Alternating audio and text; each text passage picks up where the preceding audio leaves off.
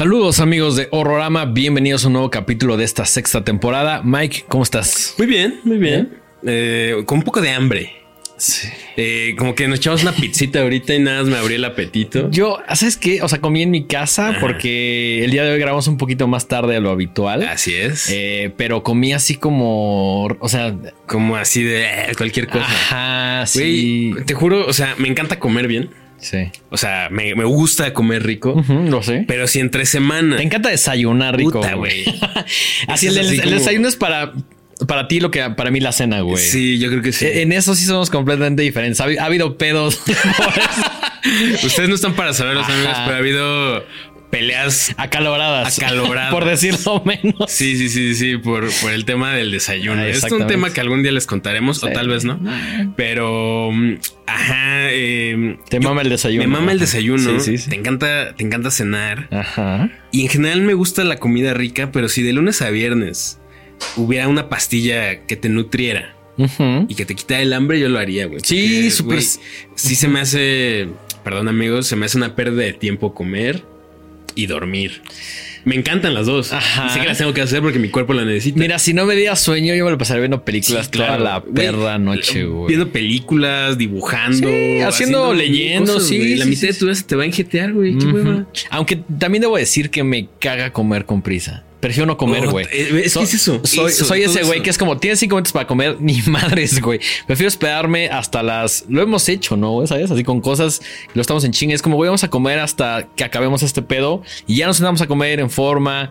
Dedicas una horita Pero más eso o menos. conlleva otro problema, que si, si dices, bueno, prefiero acabar esto y luego ya comer porque no quiero comer apresurado, se te empieza a acumular el hambre. Yo soy de los que se ponen de malas cuando tiene Mm, hambre.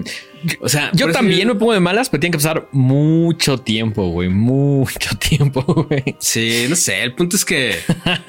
Ajá, pre- prefiero cuando no tenemos como así tanta prisa y es Sí. como de... Pues qué pedo, un taquito. Sí, se disfruta más, güey. Se sí. disfruta. Prefiero comer algo no tan rico con tiempo que algo delicioso en chinga. Exacto. Sí, Yo. absolutamente. Yo, yo. Sí, sí, sí. No estoy, estoy total y absolutamente de acuerdo. Perfecto. Bueno, el día de hoy traemos tres peliculitas.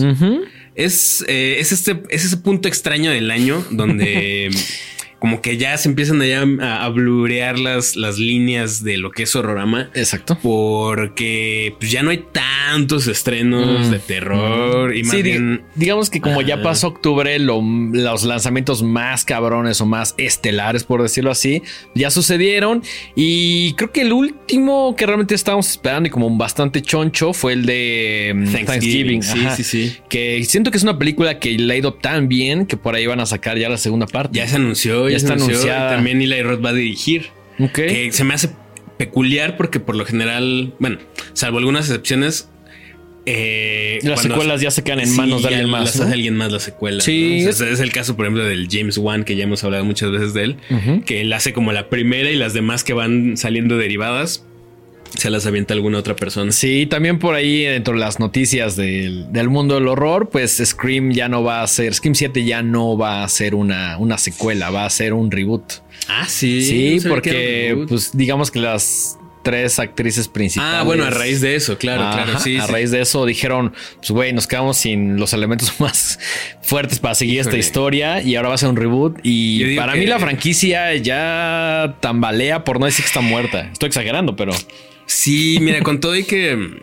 nos encanta. Sí, sí, sí, y que sí disfruté las seis. Sí, La neta, yo siento que por respeto a Wes Craven se tuvo que haber acabado, pero bueno, a las, a las grandes empresas, ¿cuánto les ha importado eso? No, Eh, No, Scream, para bien o para mal, no se va a acabar. sí, no, se va a nos queda Scream para rato.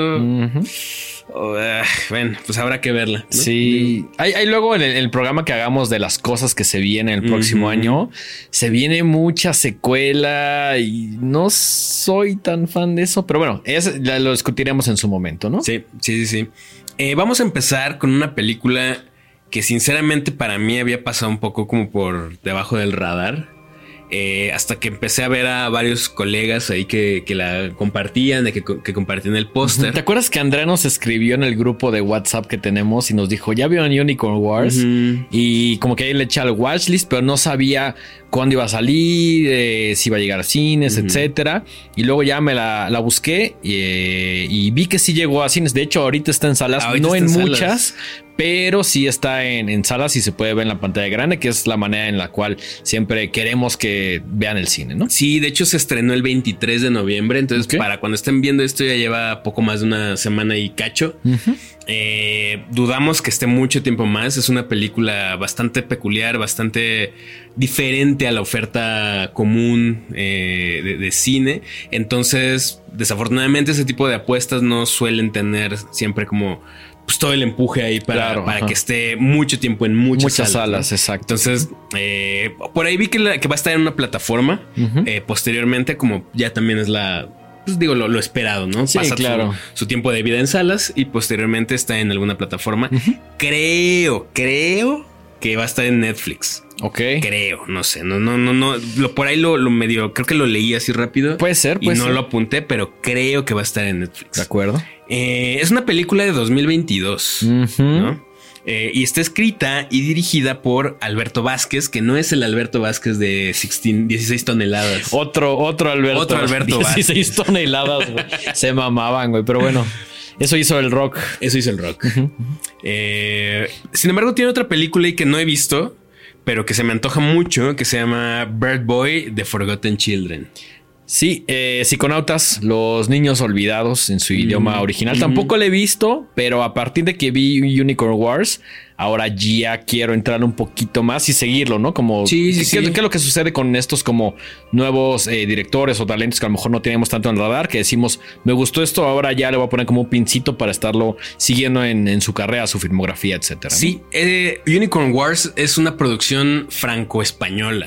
Alberto Vázquez es español, entonces eh, ya desde ahí como que llama mucho la atención porque pues obviamente el cine europeo siempre trae una visión ahí bastante particular y diferente a lo que se hace de este lado del charco, ¿no? Y además, entre sus credenciales, eh, ganó mejor película animada en los premios Goya. Ah, órale, con, Unicorn Wars. Exactamente, con Unicorn Wars.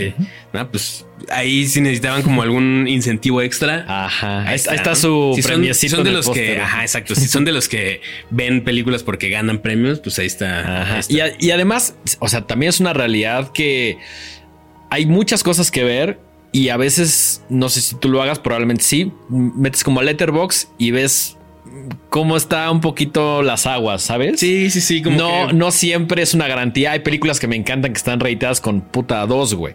O viceversa, ¿no? Ah, que están hypeadísimas y la ves y dices. Sí, claro. el arte conecta diferente con todos. Exacto. Pero sí ayuda un poquito y vi que tenía al menos 4.1 o algo así, ah, que para Letterboxd es bastante alto, considerando que 3 es como la media de una película que vale la pena, ¿no? Sí, sí, sí. Eh, digo, absolutamente para nada es garantía de algo. No, ni, siquiera es garantía de que les vaya a gustar. Exactamente, pero, eh, el consenso general. Exacto, se rige por una clasificación de cinco estrellas, de clasificación de calificación de cinco estrellas, y pues que tenga 4.1 quiere decir que está muy por arriba del. Sí, considerando que alguien la vio y le puso punto cinco estrellas o ya sabes. O sea, entonces es como digamos como la media. Sí, se van acumulando calificaciones y se saca ahí un, promedio, ¿no? Eh, ¿De qué va? Ahora, eh, lo primero que me llamó la atención fue el póster. Sí. ¿No? O sea, tú ves el póster y ves un literal un ejército de ositos de colores muy lindos y un letrero así enorme que dice Unicorn Wars y como que ya desde ahí dices achis achis, ¿no? A mí a mí la neta creo que el referente es evidente. Lo primero que me hizo pensar fue en Happy Tree Friends. Sí. A mí entre, o sea, yo la resumiría muy burdamente entre Happy Tree Friends, ositos cariñositos, tema de los colores y también una parte medio full metal jacket. Sí, eh, que eso es a lo que vamos a continuación.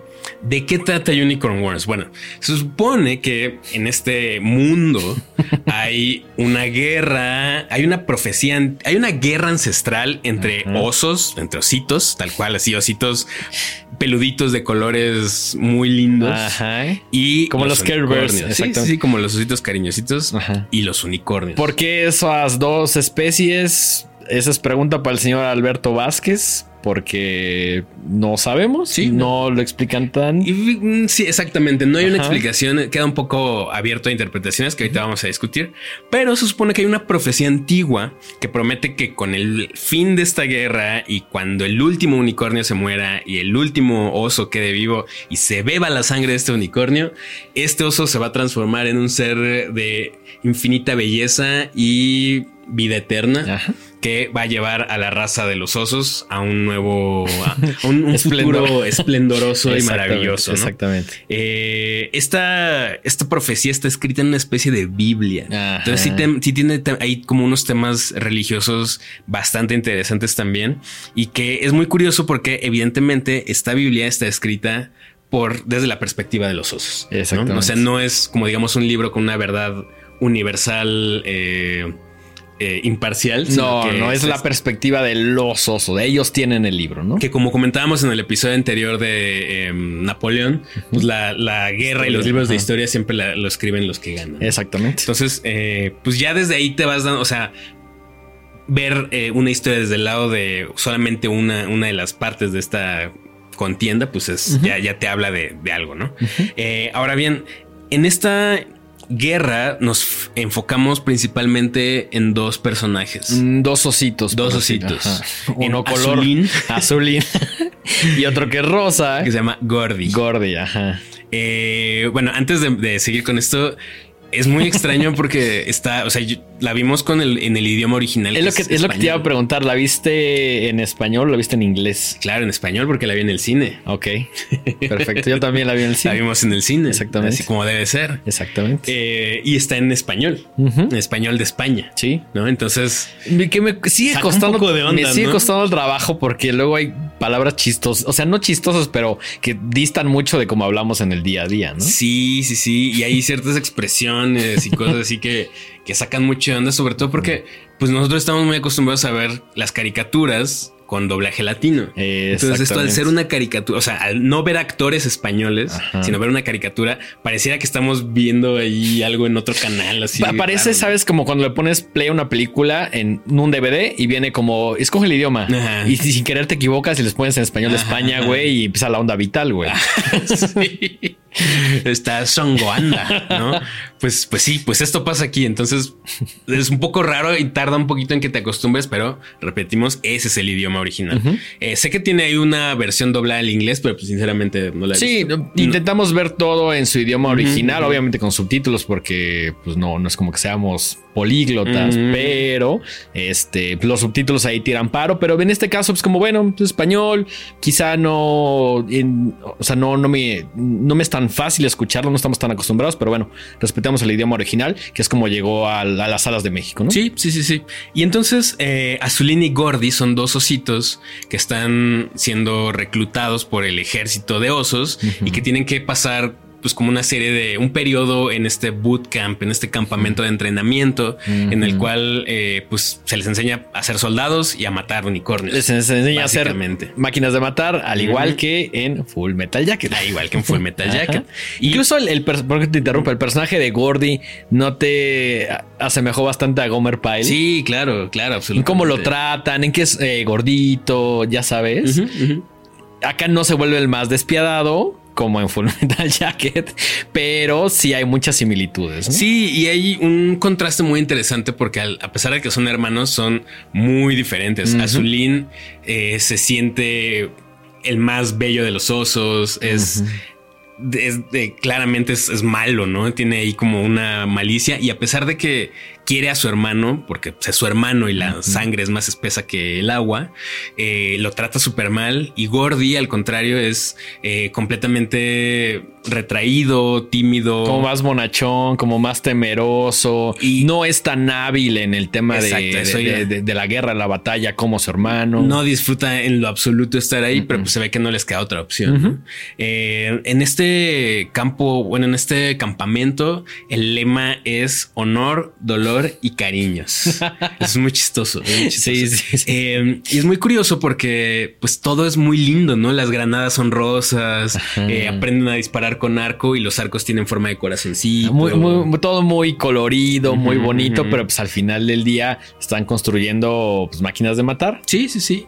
Y pues la idea es esto, ¿no? Que se están preparando para la gran batalla y cuando por fin deciden mandar a un a esta compañía a enfrentar a buscar a los unicornios para matarlos, eh, pues las cosas empiezan a salirse de control y empiezan a pasar un montón de cosas que hemos visto en otras películas de guerra, ¿no? Porque además el, bosque es eh, como el territorio en disputa, ¿no?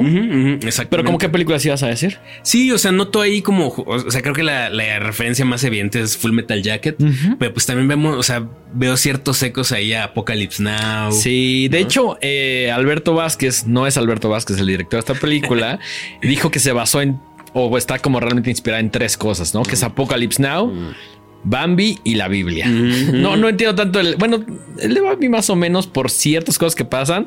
La Biblia es muy obvio y Apocalypse Now, pues ni se diga, ¿no? Sí, sí, sí. En realidad, eh, pues no quisiéramos spoilearles más, o sea, vayan a verla, pero todo esto es una gran alegoría a la guerra, a lo inevitable que es medio la destrucción del ser humano, ¿no? Eh, el tema de la hermandad también es algo ahí complicado, el tema del poder, ¿no? El tema de la inherente maldad del ser humano, de que el, el, hombre es el lobo del hombre, ¿no? Sí, sobre todo creo que es una película que coincide con los tiempos desafortunados que vivimos, ¿no?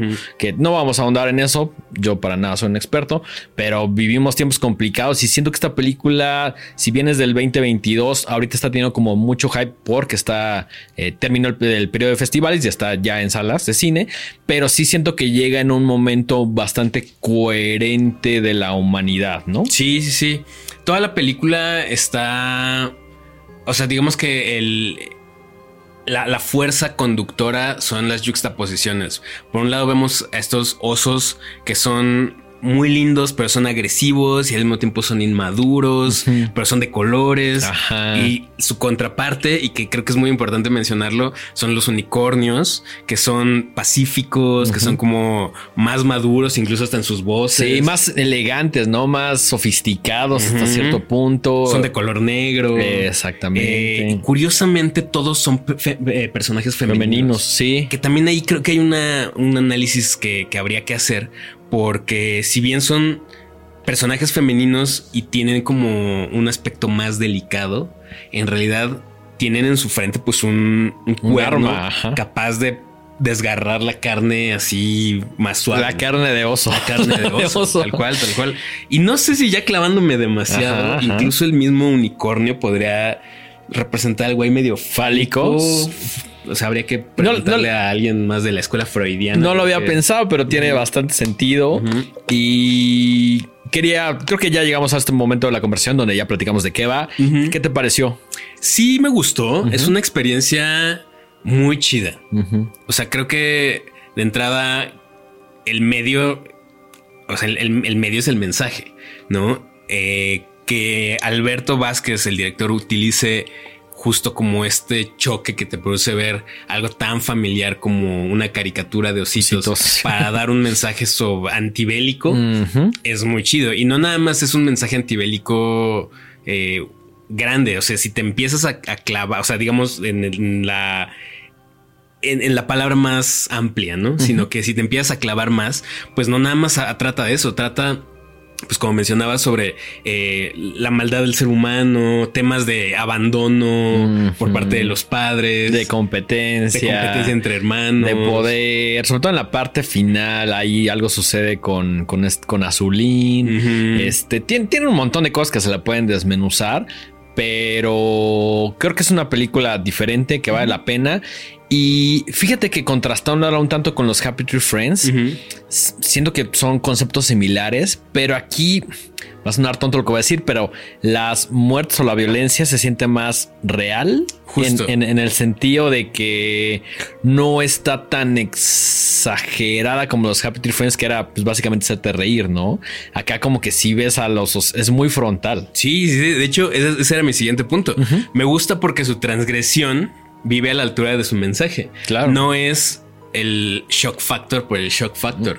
Tiene un mensaje profundo, completamente misantrópico y completamente desesperanzador. No, no tiene una moraleja, no tiene un, digo, ya no, sin spoiler nada, pero no es una película que acabas y dice, ay, qué terrible la guerra, qué bueno que todos somos amigos. No, no, no, Es una cosa completamente desoladora y que te pinta un panorama tristísimo de la condición humana. Exacto, exacto. Ahora bien, habiendo dicho esto, eh, sí me gustó.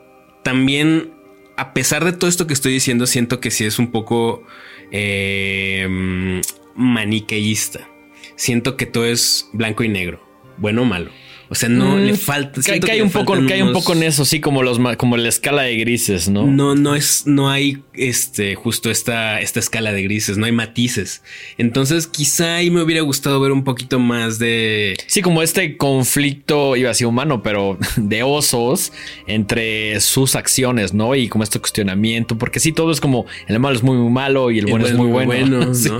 y, y, ahí creo que cae un poquito para mí, pero no, para, eso no la hace para para nada una, mala película o, que la desvíe de lo que es su, mensaje inicial. Ahora, cuando yo vi el póster, justo te dije, lo primero que vi que me llamó la atención es que se parecía a los Happy Tree Friends, pero el nombre de Alberto Vázquez me sonaba de algo. Y en 2013, Alberto Vázquez hizo un corto que lo pueden ver en YouTube que se llama Unicorn Blood. Mm, es un corto de 8 minutos donde más o menos se podría decir que es como una especie de blueprint para lo que es Unicorn Wars. Ok, ok, ok, ok. La neta, la neta, la neta, y Está no por sonar mamador, me gusta más Unicorn Blood porque en ocho minutos trata muchos de estos temas de una manera mucho más inmediata, sin darle tanta vuelta al pedo. Es que es la magia del corto, ¿no? Necesitas saber sintetizar mejor las ideas porque tienes 8 o 10 minutitos, tienes muy poco, ¿no? Ahí en lugar de ser Azulín y Gordy, son Moffy y Gregorio. Y igual, eh, Moffy es como súper bonito. el, Gregorio dice, ¿no? Es que es el, más hermoso que ha visto. Y, y Moffy está así todo como todo churido. Hasta le falta un ojo y así. Pero igual, um, eh, Moffy es como malo y despiadado, pero hermoso. Ok. Y Moffy es como todo inseguro y víctima de sus eh, pues de, todo lo que trae reprimido y al final hay un cambio ahí muy interesante. Pero incluso hasta en su, en su parte estética me gusta más Unicorn Blood. Es lo que te iba a preguntar, ¿qué tan similares estéticamente son? Mm, bastante diferentes. Ok.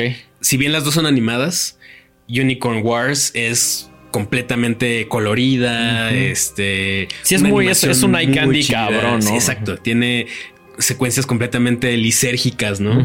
Eh, Unicorn Blood es hasta se podría ver parecer un poco más experimental. Los dibujos son como más hechos a lápiz, como más burdos. Y la paleta de colores es únicamente gris y rosa. Órale. Está muy chida. Visualmente está muy padre. Y también el score está muy chingón. En las dos. En las dos. Sí. De hecho, acaba con una, o sea, Unicorn Wars acaba con una rola ahí como de Doom, ¿no? Ajá. La, neta es que yo cuando vi el póster como que pensaba que era una onda más tono como Ricky Morty, ya sabes. Y luego por ahí empecé a leer un poquito de reseñas hasta que finalmente ya tuve la oportunidad de al cine verla. Y dije, wow, me llevó una buena sorpresa. Obviamente no hay cosas que me hacen ruido, son muy pocas, son detallitos, cosillas ahí que realmente no afectan todo lo que es la película. Pero sí hubo momentos donde dije, esto igual me lo he ahorrado, lo había cambiado, no sé. Pero en general me parece una propuesta bastante interesante. No sé si fresca, pero, o sea, creo que sí reúne. o sea, reúne cosas que no habíamos visto antes para dar un mensaje. Entonces, nadie, está inventando el hilo negro, pero pues sí es algo al menos diferente dentro de la oferta que generalmente tenemos. Sí, se siente refrescante. Eh, creo que lo dijiste muy bien. Si no es lo más original del mundo, por lo menos se siente refrescante dentro del panorama actual. Y a mí me gustó. Digo, ya te dije las cosas que no me gustaron. ¿Cómo le fue en tu letterbox? Le puse tres, tres estrellas. O sea, me gustó.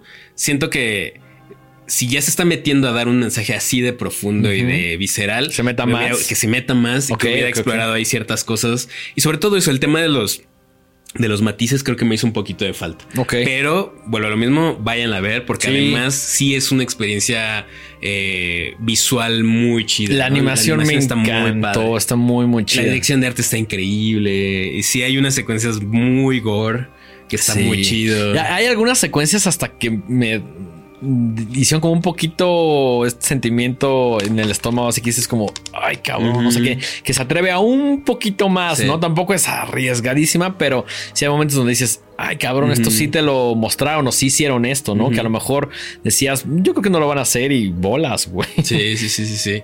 Entonces, pues, eh, no sé quién la trae, no, no investigué eso, tú investigas. No, no tengo, no tengo ni idea. Sé que está en salas de cine. Si ustedes eh, cuando vean este episodio o en esta semana ponen Unicorn Wars, eh, Google ya tiene como esta cosa que le pones y te aparecen como tus cines más cercanos, ¿no? Obviamente cuando está en cartelera. Entonces búsquenla ahí, seguramente tendrá un tiempo limitado. Eh, si mucha gente va a las salas, pues probablemente dure un poquito más. Pero la realidad es que no creo que tarden mucho en quitarla, lamentablemente, y que se vaya, como dices, directo a una plataforma, ¿no? Sí, sí, sí, tal cual. Eh, bueno, pues eso fue Unicorn Wars. a continuación traemos dos películas. Una yo no la he visto, Así que si quieres podemos proceder. Y la, otra yo vi la mitad. Voy a hacer que vio la mitad. Generalmente no me quedo dormido en el cine. Pero la función de las 11 de la mañana me, venció. me, venció, Pero bueno. De repente yo volteé y Dengue ya estaba así recargadito. Siento ya, saqué su cobijita y se la puse. Y ya cuando se despertó fue así, ah, güey, qué pedo, qué pedo. aún así, lo que vi lo disfruté mucho. Sí, sí, sí. Pero ahorita, ahorita hablaremos. Ahorita, Ajá. Vamos a hablar de una que vi en la Cineteca, en la de mm, CNA que bastante, un espacio bastante recomendado con una programación muy chida. Vi la nueva película de Amat Escalante, que es la sexta película, se llama Perdidos en la Noche, o como dice el póster en Estados Unidos, Lost in the Night. Ya había visto de Amat eh, La región salvaje, que es una película medio folk sci-fi ahí bien chingona que me gustó muchísimo, muy bien bajada. Durante algún tiempo tenía como esta confusión de si Amat Escalante era español o mexicano. Nació en España, pero su nacionalidad de acuerdo a Wikipedia, es mexicano, ¿no? Entonces, sí, se me hacía muy raro porque sí, eh, al menos las películas que he visto, sobre todo Perdidos en la Noche, sí es una película que se siente muy, muy mexicana, eh, con personajes ahí obviamente nacionales, como, que, como que tiene un, un, entendimiento bastante claro de la sociedad mexicana y por eso creo que es tan eficaz en, en demostrarlo, ¿no? Fíjate, yo de él he visto tres. ¿Heli? Heli. Ajá. Eh, Heli, ¿dónde la encuentro, güey? He tratado de verla. ¿Está en movie? No me acuerdo dónde la vi, pero creo que está en una plataforma. Ok, ok, ok. Eh, pero creo que yo no la, creo que yo la vi en el cine. Ok. Pero ya tiene rato, ¿no? o sea, como 2008. Aquí, ojalá hubiera un aparato que nos pudiera decir eso. Es de 2013. Ok. Eh, vi Los Bastardos y vi Sangre. Ok películas muy chidas, muy chidas, porque además a Matt, digo, no sé si para eso también, pero tiene esta particularidad de que le gusta usar actores que no son actores. O sea, que no mm. tienen eh, preparación de, artística actoral. Claro, claro. Gente como más natural. Ok. Y él tiene el poder de sacarles actuaciones muy chidas, muy poderosas sin que sean personas que se dediquen a eso. Ok, fíjate que acá sí, ahorita vamos a comentar un poquito el cast, pero sí son, son actores. Incluso por ahí me sorprendió ver al nombre de Bárbara Mori, mm, que lo hace muy bien.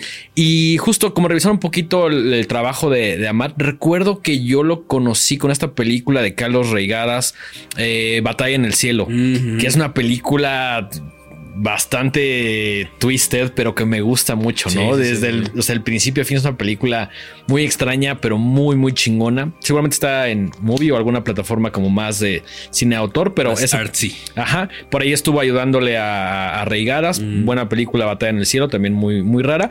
Pero eh, Perdidos en la Noche es una película que se va a estrenar próximamente. No, no quiero contar mucho de los, de, de los pormenores, pero se le cataloga como un thriller de misterio que a diferencia de eh, La región salvaje es un tema más sci-fi. Yo la verdad es que en cuanto vi a Matt Escalante dije voy a ir porque pues a Matt Escalante, pero no sabía si iba a ser terror, de sci-fi y ya poco a poco me gustó llegar sin, sin saber tanto, ¿no? Thriller de misterio, por ahí sale eh, protagonizando en el papel de mm, eh, Emiliano Juan Daniel García, sale Esther, Esther Expósito que sí, que pues ya tiene la fama internacional, que es una buena actriz, además de que está sumamente hermosa. Eh, dicho sea de paso, Bárbara Mori y Fernando Bonilla. Y bueno, ¿de qué va la película? Básicamente es una, una madre de familia llamada Paloma, que es activista y está en contra de... De una como mina que tienen por ahí. Entonces, como que ella de alguna manera como que va. Está, está ubicada en la en, digo, en México. Ajá. En la filmaron, si no me equivoco, en Guanajuato, pero no recuerdo exactamente en, en, dónde suceden las cosas. No es en Guanajuato, creo que es un lugar un poquito más al norte. Entonces, Paloma como que agarra y es activista y un día la desaparece. Pasan cinco años y su hijo, eh, llamado Emiliano, agarra y dice, bueno, voy a buscar a, a, mi mamá, ¿no? Y voy a hacer todo lo posible. Y por ahí como que algunos ya dijeron, bueno, pues está desaparecida junto con otras mujeres, entonces como que ya no hacen mucho. Y él eh, agarra y dice, bueno, voy a trabajar con esta familia que son los Aldama, que es justamente Bárbara Mori y Fernando Bonilla, que Fernando Bonilla tiene como un papel mm, hasta cierto punto exagerado y me gusta la crítica que hace como al mundo del arte contemporáneo, ¿no? Como mm. que agarra y dice, bueno, pues estos güeyes viven en una casa que se ve súper diferente a la del pueblo, vienen porque necesitaban un poquito más de paz, por ahí están como enemistados con un, con una medio secta que se originó en Brasil, no recuerdo el nombre, pero están como medio enemistados, porque este güey agarra y dice, pues lo, que estos vatos dicen es pura mamada. ¿No son como los de pare de sufrir? Algo así, algo así, que también es una crítica a ese tema, sí, ¿no? claro. Entonces, este güey hace una obra de arte a partir de ellos. Estos güeyes les cagan y están como enemistados, ¿no? Pero realmente esta como secta está en diferentes lugares. E incluso aunque ellos se cambian la familia Almada, que la hija es eh, Esther eh, Expósito, eh, pues por ahí eh, siguen teniendo como contacto, ¿no? Entonces Emiliano agarra y dice, yo voy a trabajar con estos güeyes, ¿no? Y empieza a encontrar una familia rarísima porque, pues obviamente el güey al ser como un artista como muy conceptual, tiene unas obras así súper pendejas o sea, como me gusta el arte contemporáneo, pero también hay algunas cosas que sí, digo, no, hay muchas cosas esto, que son... ajá, esto, esto sí lo pondría un poquito más en duda. No hay cosas que dices, güey, qué cabrón. Y hay cosas que dices, eh, no lo sé, pero bueno, pues supongo que está en el museo por algo, ¿no? Eh, este, eso es debatible. Eh, si no es, si no es. Usted me entiende, güey. Pero bueno, eh, empieza a trabajar con los Aldama hasta que de pronto eh, empieza a encontrar no solo una familia rara, sino que una conexión entre la mina que están haciendo, eh, a la cual el pueblo, pues obviamente, algunos se oponen y otros no. Entonces está con el personaje Fernando Bonilla. Y como que Fernando agarra y dice, güey, tú estás trabajando aquí para saber un poco más de tu mamá, ¿no? Y el güey así como, no, no, pero pues yo estoy trabajando. Entonces como que se hace un, se hace un tema ahí medio complicado entre es un merequetengue. un merequetengue en el cual eh, Emiliano está como tratando de ver qué onda con su familia y dice estoy seguro que estos pinches Alma, Almada tienen algo que ver Aldama tienen algo que ver no y ya no les quiero contar más la película eso es como la primera media hora estoy exagerando y la neta se pone muy chingona Órale. es algo a pesar de que no es una película de terror estrictamente sí critica muchas cosas muy chingonas y sí te tiene intención. Es como un thriller más Es, bien. es como un thriller que de pronto como que una vez que arrancó estás así, no mames, no mames, va a pasar esto y no mames si pasa esto y luego pasa y, o sea, se empieza a volcar en algo como bola de nieve muy cabrona, muy Ok, cabrona. La disfruté muchísimo. Es una película larga, dura alrededor de dos horas, como 124 minutos más o menos. Eh, forma parte de la selección del Festival de Cannes. Mm. Y a mi gusto, no he visto tantas películas nacionales este año, pero esta definitivamente tiene que ser mi favorita. Ok. No he visto Totem. Totem. Híjole, que, a ver. que siento que es así como el. así- Cuando hablamos de When Evil Lurks, cuando, cuando el mal acecha, este. El, el hype que tenía así de la mejor película de horror y su puta madre. Siento que Totem ti- est- está, está creciendo algo similar en cuanto a hype. Puta, es un tema, es un tema, es un tema. Cuéntanos un poquito, güey. Híjole. Este es tu Eh, espacio, güey. No, Este yo lo sé, yo lo sé. Es que justo, eh, o sea, me río porque yo no venía preparado. O sea, ahí les va. Tenemos, obviamente, el- estamos en WhatsApp y le, le- me dicen que no, mejor no hay que hablar de Totem porque no es de terror. Y dije, bueno, pues no quieres, no hablamos de Totem. Me, Traemos- retra- traemos me- me- otro. me retracto, pero digo, me retracto porque salió al tema. Sí, sí, Ajá. sí, sí. Bueno, ok. Vamos a hacer un breve paréntesis. Date, date, Para date. hablar de Totem. Ajá. Que, repito, no vengo con mis notas preparadas. Voy, a- voy a así de mi ronco Tu, pecho. tu reseña así recién Es salida. que, del es cine, que sí es interesante. Sí es interesante eh, hablar de ella por muchas razones. Ok. O sea, creo que sí meritaría un. O sea, si ustedes quieren, nos podemos aventar luego un, un análisis un poquito más profundo. Que- Pero voy a tratar de. Cabe destacar, no la trajimos tanto al programa de hoy como vamos a hablar de esta película porque no es una película de horror. Creo que en el caso de, de Perdidos en la Noche tiene más sentido por el director. Claro, claro. Y justo, a pesar de que a veces hemos hablado de otro tipo de películas, sí, yo dije, bueno, pues a lo mejor Dengue tiene razón esta vez, ¿no? No, no es ni siquiera como que siento que entre parte del. Ahora yo no la he visto. Yo no podría esa función. Ajá. Bueno, Totem es una película que está haciendo mucho ruido porque es la apuesta de México para eh, los Oscars del Ok. próximo año. Em, la dirige Lilia Vilés, que tiene por ahí otra película que se llama La Camarista y tiene nada más un cortometraje. Mm. Entonces, este es su segundo largometraje. Ok. ¿De qué va? Eh, la historia sigue a una familia y más específicamente una niña que eh, la película arranca y ves que tiene una relación muy chida con su mamá y hay una escena muy bonita donde eh, atraviesan un puente y van en el coche manejando y van jugando eh, y le- la mamá le dice pide un deseo y la niña dice mi deseo es que mi papá no se muera. Ok. Entonces ya desde ahí te empieza, te pone como en una, o sea, te, te- te- te inserta esa idea. ¿no? Y ahora la película en general trata de cómo esta niña, su mamá va y la deja con su familia porque están preparando una fiesta de cumpleaños para el papá. Que como ya sabemos desde el principio, el papá está enfermo, tiene una enfermedad terminal y pues medio te entredejan ver que pues, tal vez ya no la va a librar.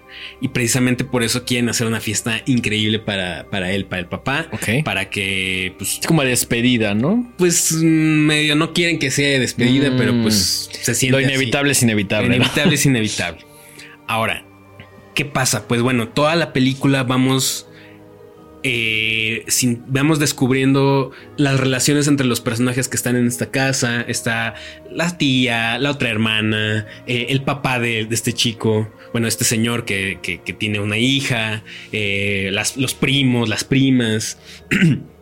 Y todo es muy costumbrista, todo es como, o sea, eso es muy chistoso porque uno se, sien- se siente como en casas. Uno, uno ha estado en esa situación en mil veces, ¿no? O sea, en mil ocasiones, perdón, tanto como niño como ya de más adulto. Ok, ¿no? ok. Eso Eh, sientes que sí está muy bien retratado el tema de, de- de la familiaridad que tiene con el contexto en el que vivimos. Absolutamente. Sí, sí, sí, sí. Es, es una película que se siente sumamente mexicana Cercana, y sumamente cercana. Y a pesar de que tengo un comentario sobre esto, sí se siente como que cualquiera de nosotros se podría relacionar fácilmente. Ok. Eh, la película es sumamente íntima. Tú te sientes primero como casi, casi como si estuvieras espiando a la familia. Sí hay como un tema ahí de, de boyerismo, casi, casi. Y te empiezas poco a poco a, no sé si encariñar, pero entiendes todas las, eh, pues las motivaciones y los deseos y los miedos de los personajes. Hay un tema muy, muy, muy chingón sobre la actuación. Ok. Eh, todos los actores lo hacen increíblemente bien. Todos se sienten completamente naturales y creíbles. Y creo que es muy destacable el trabajo de las dos niñas que son como la principal y- y, una prima que tiene. Ok. Que neta no sé cómo le hicieron, pero. Pero se las crees así. Perfecto. Ok, cool. Eh, la fotografía es muy linda. Eh, casi todos son como tomas muy cerradas. Es puro diálogo, evidentemente. Ok. Y regresando al tema de la historia, pues sí, todo esto se ve. eh, la culminación de esta, de esta película es eh, pues la gran fiesta esta que le están preparando a- a- al, al papá. Y pues como la niña, a pesar de que le están diciendo pues que no esté triste y que tiene que estar feliz para su papá y todo, pues vemos que le cuesta trabajo enfrentar ese tipo de cosas. Claro. Y eso es toda la película Ok. la película se acaba. Se acaba con la fiesta. Te medio dejan entrever. Digo, no es ningún spoiler porque sabes desde el principio que el papá se va a morir. O sea, Claro, no, no hay. No hay más no hay- no hay un giro de tuerca ahí. giro de tuerca. Eh, hoy en la mañana justo me aventé un. El videoanálisis que nuestro amigo Peli de la semana hizo. cool. Y él es uno de los muchos críticos que se deshacen en elogios por esta película. Entusiasta completamente. Entusiasta Al igual completamente. que nuestro compadre Rafa, ¿no? Sí, Rafa, cuando fuimos a la función estábamos sentados, Rafa, Peli y yo. y Estaba- el- estaban como Nelson así de es- aplaudiendo ellos y no, silbando. pero el güey que estaba al lado de mí estaba llorando. A la verga. Así. O sea, estaba, no sé quién era, carnal, que estaba allá de mí. no sé qué pedo, pero el vato estaba así. ¿Viste su Kleenex así de toma? No, luego le dije, güey, creo que no vimos la misma película. Ah, es- es, es bien raro cuando eso pasa, güey. y salimos Ajá. y Peli y Rafa estaban así como de O sea, Peli sacó su cigarro y dijo: es cine. Esto es cine. Y Rafa dijo, sí, sí es. Y yo dije, No lo sé. No lo sé, porque, repito, si ustedes quieren un análisis muy chido de la película, Vean el vean peli, el, ¿no? el- el mini episodio de peli de la semana, donde la analiza y estoy absolutamente de acuerdo con todo lo que dice en cuanto a nivel técnico, en cuanto a la historia, Actuación. en cuanto a que él siente, fíjense, fíjense el nivel, ¿eh? él dice, Márcale, güey. Márcale ahorita, güey. él dice, creo que esto podría ser en mucho tiempo una película muy importante para México porque siento que tiene el potencial para ganar el, premio a la mejor película extranjera. Ah, ¿Se verá? ¿Se ¿Se verá? ¿Se verá? No ¿Se verá? ¿Se verá? A mí, sinceramente, y también es algo que él dice, uno está como muy acostumbrado a ciertas narrativas eh, porque así se ha hecho el cine en los últimos Claro, claro, ajá. donde para que una historia sea atractiva Sí, necesita tener un- como- un giro o algo. Yo la neta me la pasé esperando ese giro. Ajá. Y esto es muy lineal. Esto es muy lineal y no hay nada oculto. Ok. No hay, no hay, no, no pasa nada raro, no hay un giro de tuerca, no hay una gran revelación, no hay, no, simplemente es un retrato muy íntimo de una familia mexicana que tiene un padre que se está muriendo y ver todo a través de los ojos de la niña, que tampoco es como que tengas como mucha introspección ni nada, simplemente estás observando lo que pasa. No es una mala película, Ok. no tiene muchas cosas muy positivas, pero a mí no me transmitió más que eso. Ok. O O, sea, sea- estás en un in-between entre me gustó en algunas cosas, pero no.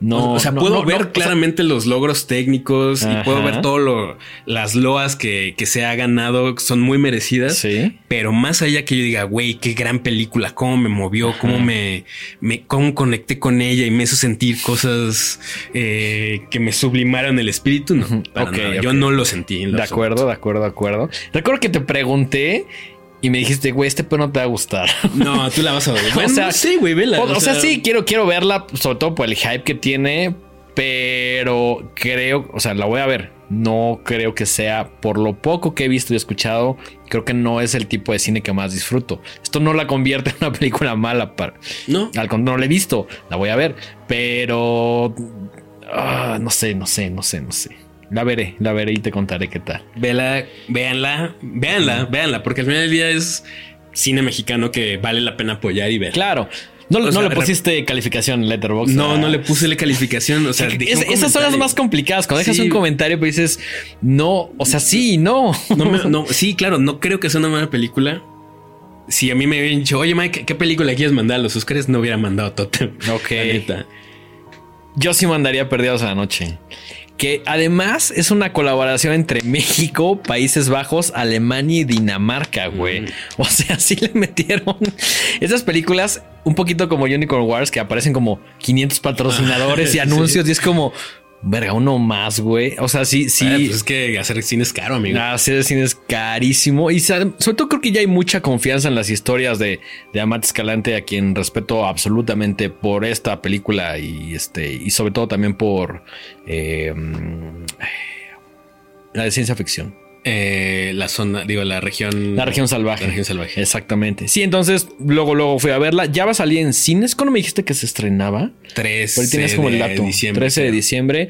Vayan a verla. La verdad es que es una película muy emocionante, muy poética, muy bonita. Eh, se arriesga un poquito en ciertas cosas y le salen bastante bien. Entonces, tiene mi enhorabuena de pulgar. La verdad es que la disfruté un chingo. O sea, salí diciendo, güey esto de cine en mi comentario Letterboxd es como, güey, es una clase de cine de dos horas, güey. Qué chido. Muy perra, muy perra. Creo que te va a gustar, güey. ya la quiero ver. Sí, sí, Como te digo, he visto otras tres de Amat. Todas me han gustado. Entonces, súper quiero ver. Esta no creo que vaya a ser la excepción. Creo que te va a gustar mucho. Perfecto. Pues ahí está. Entonces, eso fue Perdidos en la noche. Perdidos en la noche, Lost in the Night de Amat Escalante. Con un breve intermedio para hablar, para mi opinión sobre Totem. La, la, voy a ver y para yo también decir qué me, qué me parece. Sí, es eso, eso, que se, que, empiece a rolar. Sí, a, rodarla. A lo mejor la, o sea, en una de esas la veo y digo, no mames, así como peli, güey. Así que se paró y aplaudió. bueno, no se estoy mamando, pero o sea, no. Fíjate, se había conmovido. es que está cabrón. O sea, igual te metes a leer críticas y todo el mundo así está como de y es como de verga, pues vimos otra peli. es raro, es, raro, es raro. No sé, también sé que mucha gente se bueno, es que es raro. Vuelvo, vuelvo lo mismo, es raro. Oí que alguien dijo, es que yo acabo de perder a alguien y si fue así. Claro, la historia personal que puedas tener obviamente influye mucho en, en, tu apreciación de las cosas, ¿no? Claro, claro, claro mi abuela acaba de fallecer y me dolió muchísimo. Sí, fue, o sea, recuerdo que me hiciste ese comentario que me dijiste, güey, tuve una pérdida importante en mi vida y no me hizo lo que se suponía que tenía que hacer en el cine, ¿sabes? Pero bueno, vuelvo a lo mismo. Quizá en este momento de mi vida no estoy conectando como la directora hubiera esperado que yo conectara. Claro, claro. No sé. Bueno, por último, traemos otra película eh, creo que ya se extendió mucho esto, pero ahorita Pablito nos va a hacer favor de decirnos cuánto tiempo llevamos. esta película para mí fue una sorpresa total. Sí, yo no, tenía idea de que. Idea, güey, ni idea. Eh, se llama Monster. Es una película japonesa que traen nuestros amigos de Tulip Films, que por ahí fueron los mismos que trajeron Skin Marine. entonces me encanta que arriesgan con cosas que, pues sí, que, que no, no es el cine convencional, ¿no? o sea, el simple hecho de traer Skin Marine, que es como respect. Sí, sí, sí. Decir, bueno, esto lo vamos, lo vamos a ver cuatro güeyes y un perro. Ajá. O más gente y muchos lo van a odiar, pero otros van a salir diciendo, no mames, gracias Tulip Films, porque esto no es el promedio de cine que llega a México. Sí, no, no, no. Y llama, a mí me llamó mucho la atención porque, eh, pues sí, obviamente lo anuncian así con letras gigantes. ganadora a mejor, a mejor guion en Cannes 2023. Incluso cuando empieza la película, viene como esta credencial, ¿no? Bastante choncha. Dirige Hirokazu Koreeda, que por ahí se llevó la palma de oro en 2018 por Shoplifters. Y eh, Shoplifters en 2018 fue nominada a mejor película extranjera en los Oscars. El guion es de Yuji Sakamoto. Y el score, que también creo que es muy importante mencionarlo, es de Ryuichi Sakamoto. Eh, Jefe de jefes, que Falleció el pasado 28 de marzo y que, pues bueno, es uno de los músicos más importantes de la música contemporánea. Por ahí, miembro de la eh, Yellow Magic Orchestra y pionero de la música electrónica. Muchos proyectos. proyectos. Tipo visionario. Sí, no. Y, fue su último trabajo de, score. Qué cabrón. Sí, sí, sí. Y la neta está bien bonito. Sí, está chido. Ahora, yo la neta la fui a ver. Bueno, la, fuimos a ver, pues sí, porque obviamente si es mejor guion de Cannes en 2020, pues a ver qué onda. Sí, claro, es, algo, es una credencial que no puedes pasar desapercibido, ¿no? Además de que muy amablemente la gente de Tulip nos invitó y fue como, bueno, vamos a verla. Yo honestamente sabía que íbamos a ver Monster, por ahí creo que había visto un póster, pero llegué en blanco completamente. Bueno, por ahí leí una reseña, pero leí así como ya sabes, como poquito y pensaba que sea de horror, pero bueno. Pues, Yo por ahí vi que en alguna parte leí algo de thriller y dije, ah, ya con esto no quiero saber más. Quiero llegar completamente en blanco para dejarme sorprender sin saber absolutamente nada. Ahora, eh, ¿de qué va? Bueno, la película empieza con una mamá que tiene a su hijo de... Eh, ellos dicen que están en quinto grado. No sé si el quinto grado de aquí es el mismo grado, quinto grado de Japón. Muy probablemente no, no sé. Muy probablemente no, pero sí se ve que tiene alrededor de unos máximo 12 años. Máximo. Máximo. Y viven solos. Eh, pues te hacen saber luego, luego que el papá ya falleció. Y pues llevan su vida día con día de la manera más rutinaria, tranquila, ¿no? Eh, por ahí al principio vemos que hay un incendio en una parte de la ciudad. Eh, y conforme empieza se empiezan a dar las acciones, uno ve que el niño empieza a mostrar una conducta muy extraña. Ahora, muy extraña, no se esperen así cosas de ciencia ficción. Sobrenatural, no, no, no. O sea, comportamientos inusuales para lo que la mamá eh, está acostumbrada. Y pues empieza a, preguntarle si se siente bien, qué tiene, ¿no? Obviamente es una mamá que, quiere a su hijo y se preocupa por él. Y a, los 10 minutos te hacen saber que, pues evidentemente el, evidentemente el niño ya no puede más con esto que trae dentro de sí y le dice, pues es que mi maestro se está pasando de lanza.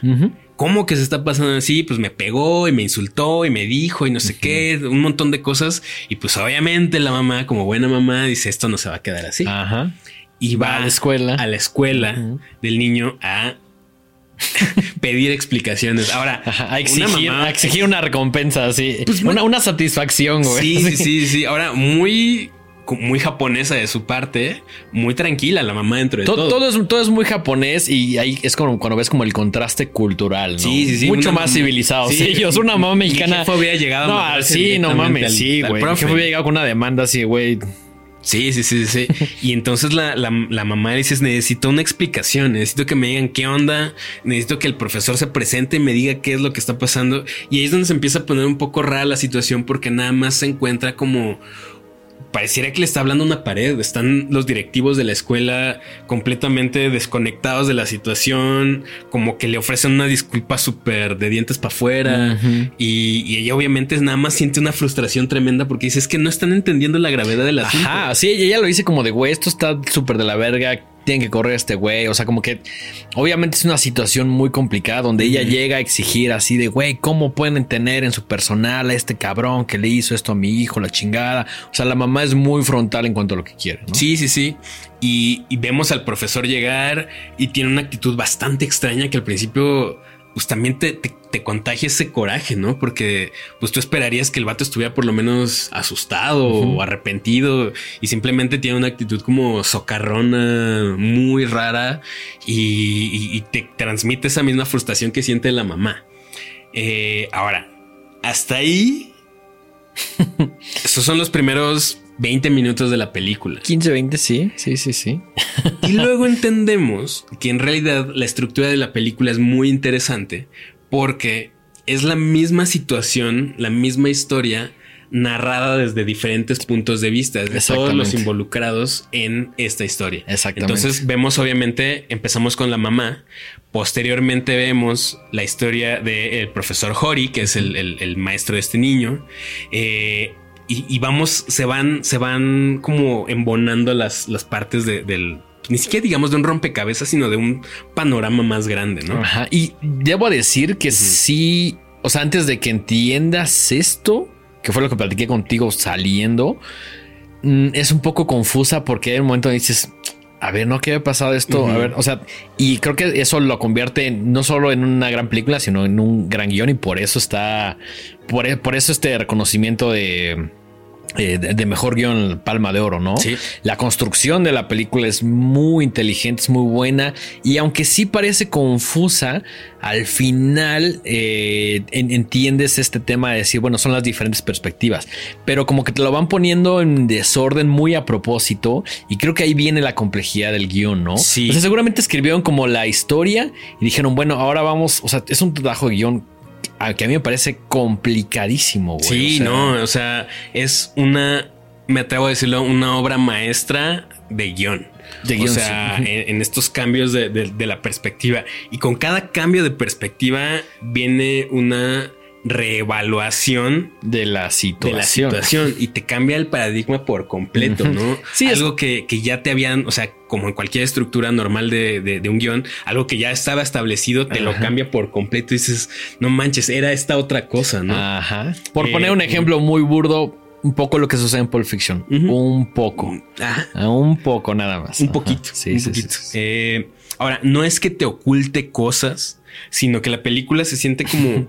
Te las va soltando en diferentes momentos, ¿no? poniéndolo en términos muy japoneses, es como un origami que se va... doblando frente a tus ojos y vas entendiendo, o sea, la forma final. Sí, que dices, a poco con ese doblez que sí, y conforme vas avanzando y le vas haciendo más dobleces y vas. Esa es una gran metáfora de la película. Es como un origami. Vas viendo la figura completa que se está armando y al final termina siendo una obra bellísima, bellísima, bellísima, repleta de humanidad.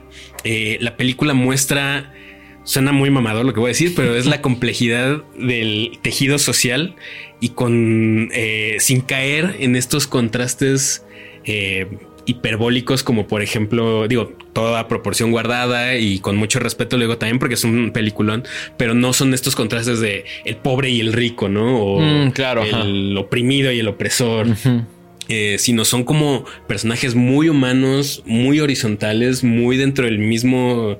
Eh, pues sí, tejido social, o sea, un maestro, una ama de casa, la directora de la escuela, eh, el otro, el, hijo, el compañero del... compañero, que también hay una historia bastante interesante ahí, ¿no? Sí, sí, sí, sí. Son personajes muy conteniene muy creíbles y, muy reales. Grandes actuaciones. Muy reales, buenas actuaciones buena foto. Siento que es una película que tiene estos, estas como pausas, por decirlo así, donde puede, puede lucir la cinematografía y se vuelve un poquito contemplativa sin volverse aburrida, ¿no? Sí, no, de hecho, que yo me haya dormido por mi cansancio, no porque la película sea aburrida. Al contrario, la película en algún momento me tuvo así como tratando de ver qué pedo hasta que fallecí y luego ya reviví y medio entendí qué pedo.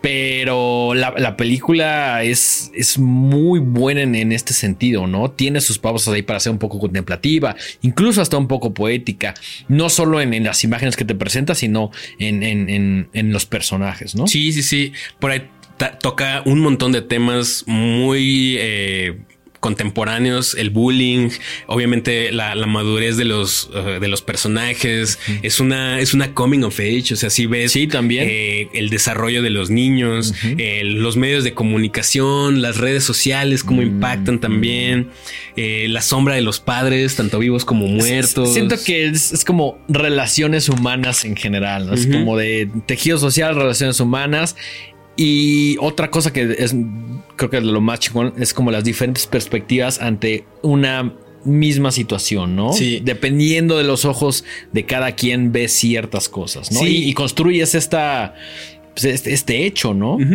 Eh, hablar más de ella sería medio estropear un poquito eh, de qué va.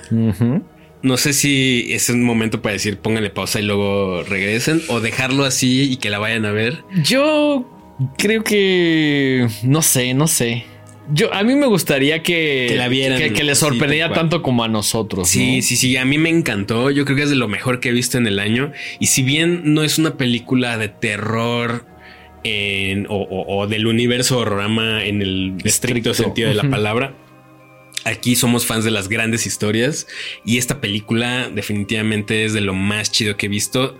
Yo, o sea, la vimos en la cineteca, como decía Dengel, la gente de Tulip Films nos invitó a la función de prensa.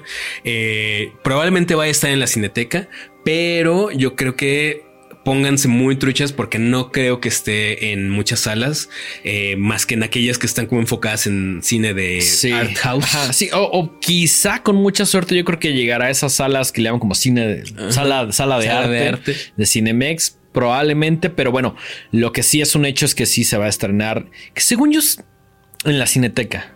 Probablemente. Déjame, déjame checar rápidamente aquí. ¿Le, vas a echar un, mensaje a, a, tu compadre Jaime? No, quiero ver si, si en IMDB viene, la fecha de estreno. Ok. Eh, porque luego viene como por países, ¿no? Entonces, si sí, para que pues, ya les diga cuándo. Si no, de todos modos, lo vamos a recordar en nuestras redes sociales que estamos ahí en arroba los horrorama y poniendo un montón de cosas. Obviamente estaría bien que, empezamos a poner como más puntualmente los estrenos. Sí, sí, sí. El 7 de diciembre se estrena. Ok. Pero repetimos, probablemente no estén muchas salas, así que les pedimos que vayan a, o sea, si la ven anunciada por ahí, compren sus boletos y vayan a verla, porque de verdad es un peliculón. A mí me encantó. Es un must para los amantes de, del cine en general y específicamente guion, ¿no? De guion sí es, puta, es, abrumador lo que hace, está muy cabrón. Sí, sí, sí. Y al final si quisiera resumirla como en algo, es una película sobre niños tratando de ser niños, tratando de ser libres. Sí. O sea, es una historia muy linda, muy bonita. eso presenta un poquito más al fin. Es más, más evidente al final, ¿no? que también el final es una cosa hermosísima, ¿no? Sí, sí, sí. Entonces, pues bueno, eh, estas fueron nuestras recomendaciones de hoy, nuestras películas de hoy.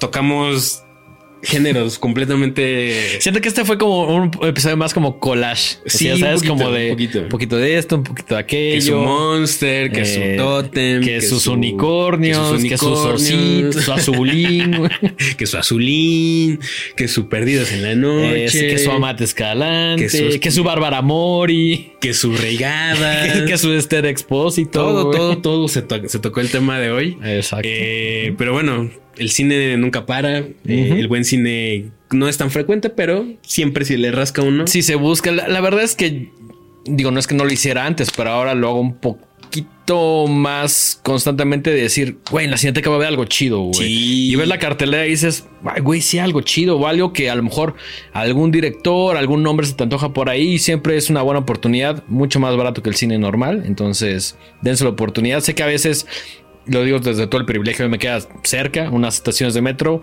pero pues chequen la cartelera, cuesta 60 pesos el boleto. es una fin de semana, ¿no? O sea, y ya si están ahí, pues aviéntense dos, güey. Pues, sí, claro, claro, claro. Aparte son, o sea, digo, ya no es ninguna noticia, ¿no? Pero desde que la remodelaron, todas las salas quedaron increíbles, se ve y se escucha perfecto.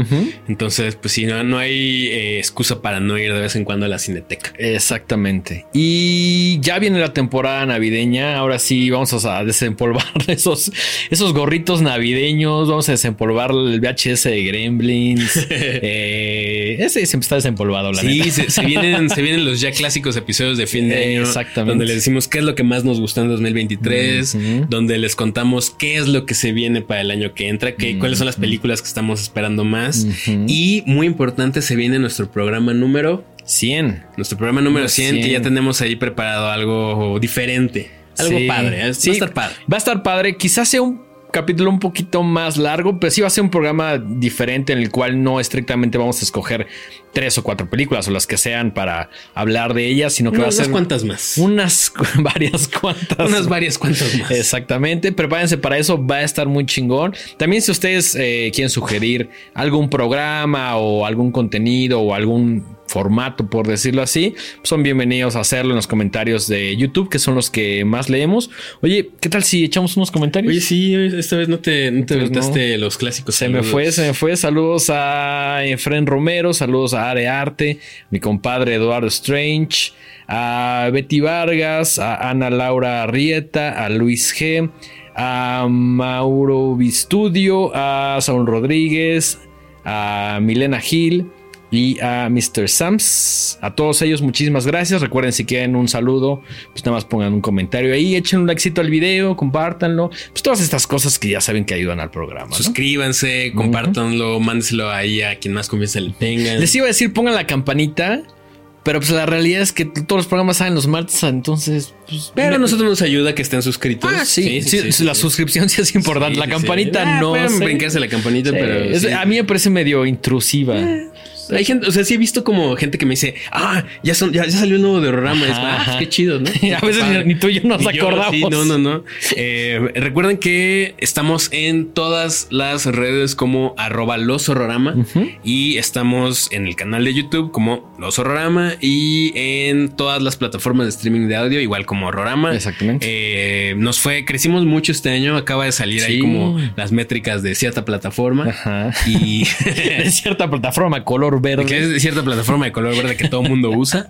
Y pues ahí dice que nos fue padre. Sí, por, por ahí había un dato de alguien. No recuerdo su nombre. Si estás por ahí, levanta la mano, por favor. Pero que escuchó quién sabe cuántos. O sea, que hice como la cuenta y es como, o sea, como creo que escuchó programa como diario, no sé, güey. O, sea, se aventó como desde el principio hasta el fin. De una, ajá, una cosa loca, la neta, muchas gracias. Siente bien chido ser el número uno, no solo en sus corazones, sino también en las métricas de la plataforma. El, el episodio más reproducido, más reproducido fue el que hicimos con, con Longshot y el más compartido fue el que hicimos con Michelle. Es que, dicho por ella, pues fue una buena entrevista, ¿no? O sea... ¿Qué te digo? ¿Qué te, digo? Denguito, tus redes sociales. Estoy en todos lados como arroba el dengue, ahí en X, en Instagram y en TikTok. Y Mike, tus redes. Yo estoy como arroba Miguel Sandoval en Twitter, no, en X, perdón. Vamos a decirle Twitter ya a la verga. Ay, güey, es que, ¿por qué le cambiaron el nombre? Pues Pero bueno, ese güey. eh, en Instagram como arroba Mike-Sandoval- y en Letterbox como arroba Mike-Sandoval. Ok. Ahí digo, me, me, hubiera gustado homologar todos, pero pues ya no, pues ya no se hizo. Llegaste eh, tarde a la repartición de, tarde. de handles. Sí, sí, sí, sí. Esto fue un episodio más de Horrorama. Nos vemos en el siguiente. Hasta la próxima.